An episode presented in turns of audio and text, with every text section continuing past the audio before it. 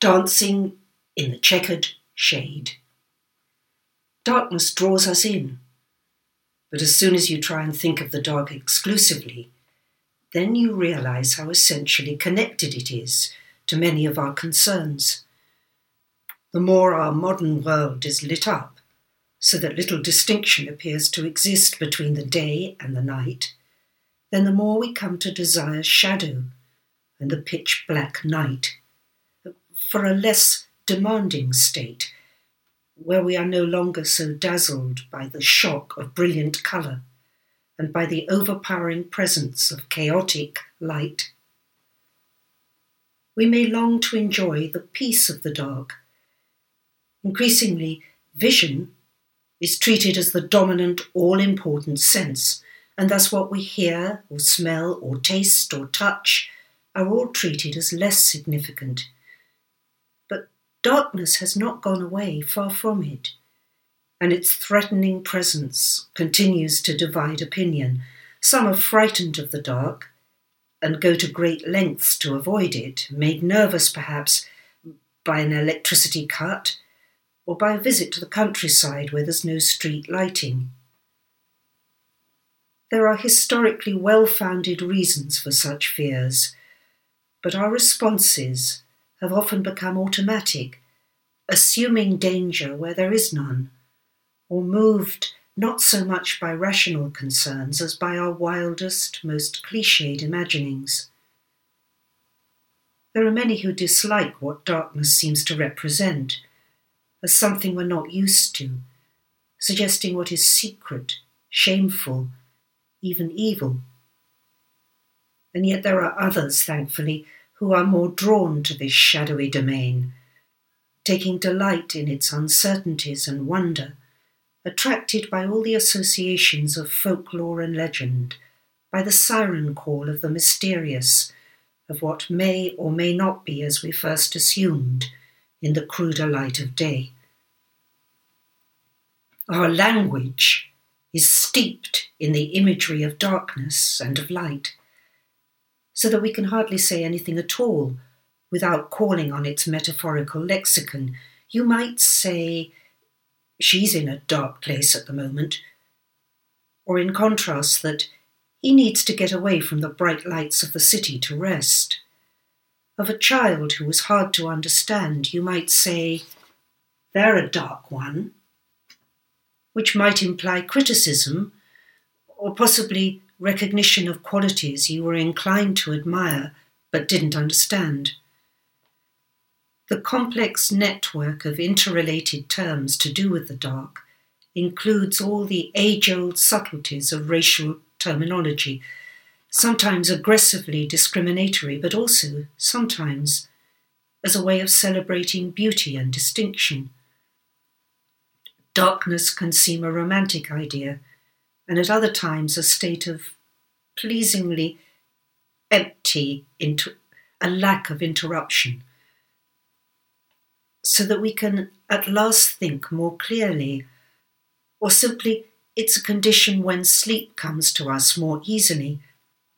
I may shut my eyes at moments of intense emotion. Or equally i may do so in order to absent myself from what's happening. Like the myth of the ostrich burying its head in the sand.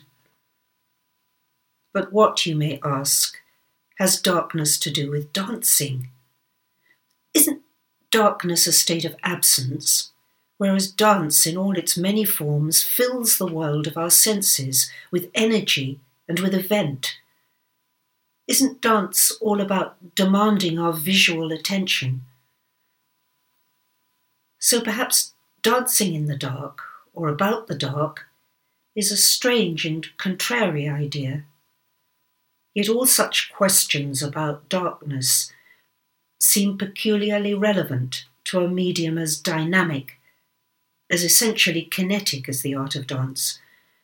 And so, as night follows day, it was a delight to find that this was to be the subject matter of Tanz in Bern, with darkness as its central guiding theme. It may be that such a marriage of dance and of darkness gets to the essence of our curiosity about the dark. dance that plays in and out of our vision, and in abstract terms concerns what is openly perceived as against what is held in secret. Now, of course, because of the COVID pandemic, many of us will have to experience what is offered online, alone in solitary splendour, with the internet's pervasive blue light drawing us in, intense and appealing, yet risking us turning into passive, dry eyed observers. The dancers will either have to perform to a much reduced, safely distanced live audience, or have their work sent on video from another place entirely, and not be able to respond to the atmosphere that an audience can provide. However, I would like to suggest that for all the difficulties COVID has caused, these restrictions may turn out to be something of an advantage, forcing us to dig deep into our imaginations, connecting with the choreography through the force of our common will. A just glimpsed in the dark, shining find of gold. But in practical matters, surely the art of dance needs light to reveal itself. Surely darkness obscures. And what would be the point of that? When, when we think of dance, we imagine movement and changes of tempo, perhaps frenetic as a whirling tarantella, or assured, breathtaking leaps into air that seem to defy gravity. Flexibility that somehow draws attention to our own more limited physical capabilities. We need to see the dancer and vision, of course, requires light.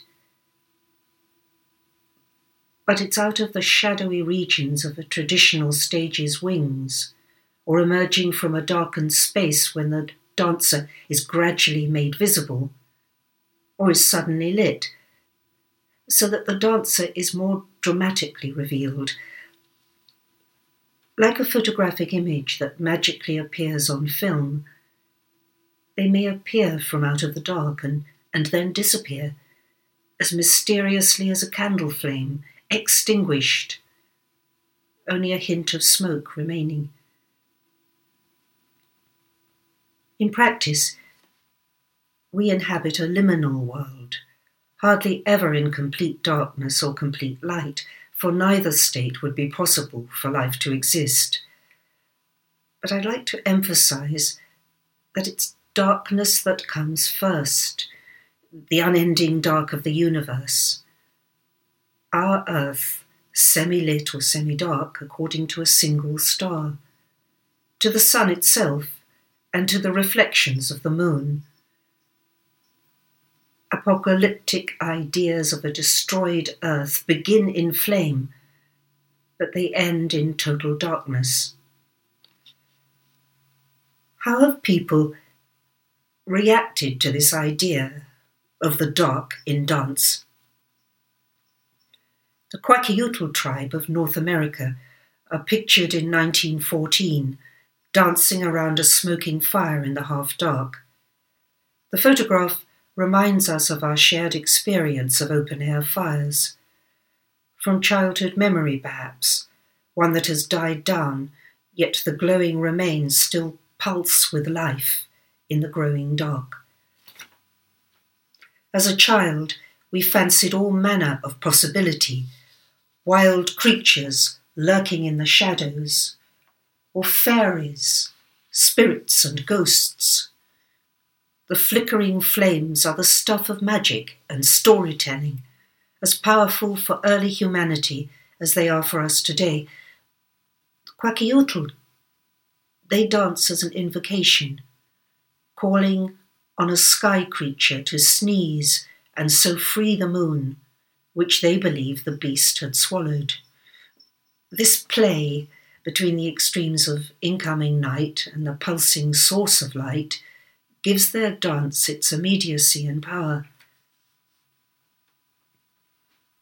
Only a few years after the Kwakiutl were photographed in their dance, but in a very different mood, Josephine Baker was becoming renowned for her danse sauvage at the Folies Bergère, performing with her wildcat pet, a cheetah, and in her skirt of artificial bananas. It's a joyous, self conscious act, making use of the associations her skin colour conjured for a Parisian public eager to enjoy the exotic.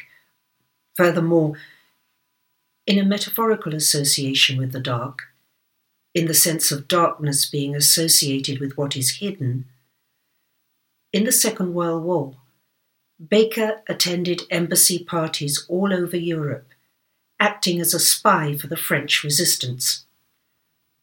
It must have been satisfying for the cabaret dancer, roundly rejected because of her race in her native North America, to find herself able to use the persona she had developed as a comic native performer to deceive those whose secrets she sought.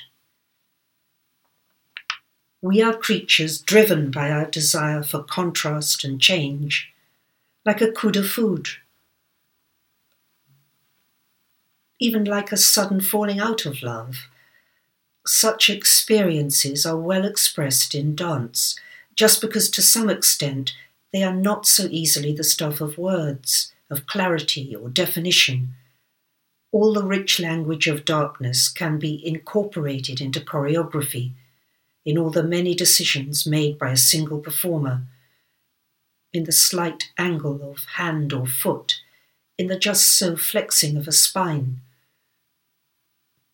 The use of muslin, for instance, in a dancer's clothing, may express something unclear and fragile, but flimsy and semi transparent, it can also suggest the imaginary realm of what may not be there at all a challenge to our everyday imaginations. Dark forest and overgrown nature that threatens are a common conceit of classical ballet, as in Swan Lake and Sleeping Beauty, or later in Balanchine's A Midsummer Night's Dream, like Dante's Dark Wood, the natural world can seem to represent disorder and chaos, a place where we may lose our way. So it seems that in dance, darkness has come to signify both welcome potential and also the dangers of being led into a wilderness which we cannot control, where the dark represents not fluid opportunity, but something fixed. To quote Dante here, in a solid darkness stained. Imagine for a moment whether dance might represent both of these two extremes. One interpretation could be represented by the Persian philosopher Avicenna's floating man, a human being, but lacking our five senses. They would be cut loose, floating in senseless oblivion without any sense experience but thereby be better able to think entirely individual thoughts. Such a person, holds Avicenna, would have to be aware of their own existence, and therefore a perfect embodiment of Descartes' later I think, therefore I am.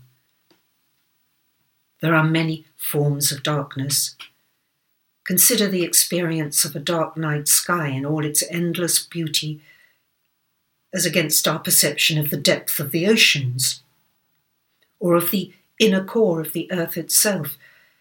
Compare that with a sudden claustrophobic moment, waking in the night from a bad dream, or suddenly thinking that there's a stranger in our dark bedroom. Unable to find the light switch, we're rigid with fear.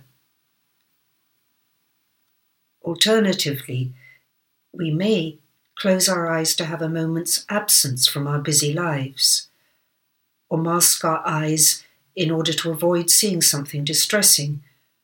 All such responses are fuel for the choreographer and for a dancer's individual imagination, calling on our shared response to seeing and to not seeing, to the eternities of the dark. As I write this, I'm aware of the importance of the parallel role of music in the experience of dance and its relationship with the dancer. Music as a wordless, imageless, pure form of expression might be thought to be in direct contrast to the bodily experience of physical dance movement. So many of our associations with the dark come today from what we remember, from filmic imagery and the music that accompanies it, as with Count Orlok's demonic shadow, the great bird of death, as he mounts the stairs in Nosferatu. The music here is melded to the experience of his fractured progress into the castle. Thus, another factor is to, to consider whether there is such a thing as dark music. On the one hand, music is described as being full of chiaroscuro, of the interplay of light and darkness, clarity and shadows. But on the other, Immanuel Kant insists that a work of art should be independent of practical concerns. I do wonder then if he would think dance too involved with practical concerns of the, of the body's capabilities and limitations. It's rather like the example of the floating man again, where some dancers might be capable of absenting themselves from their bodily restrictions to reach some abstracted state, as abstract as our potential experience of music, perhaps. As peaceful as night on a gentle sea, as safe as an infant in its bed. But darkness, as an idea, can be frightening. Darkness can represent good and evil, gentle peace, but also ugly, menacing violence. And that is its extraordinary power. Thank you.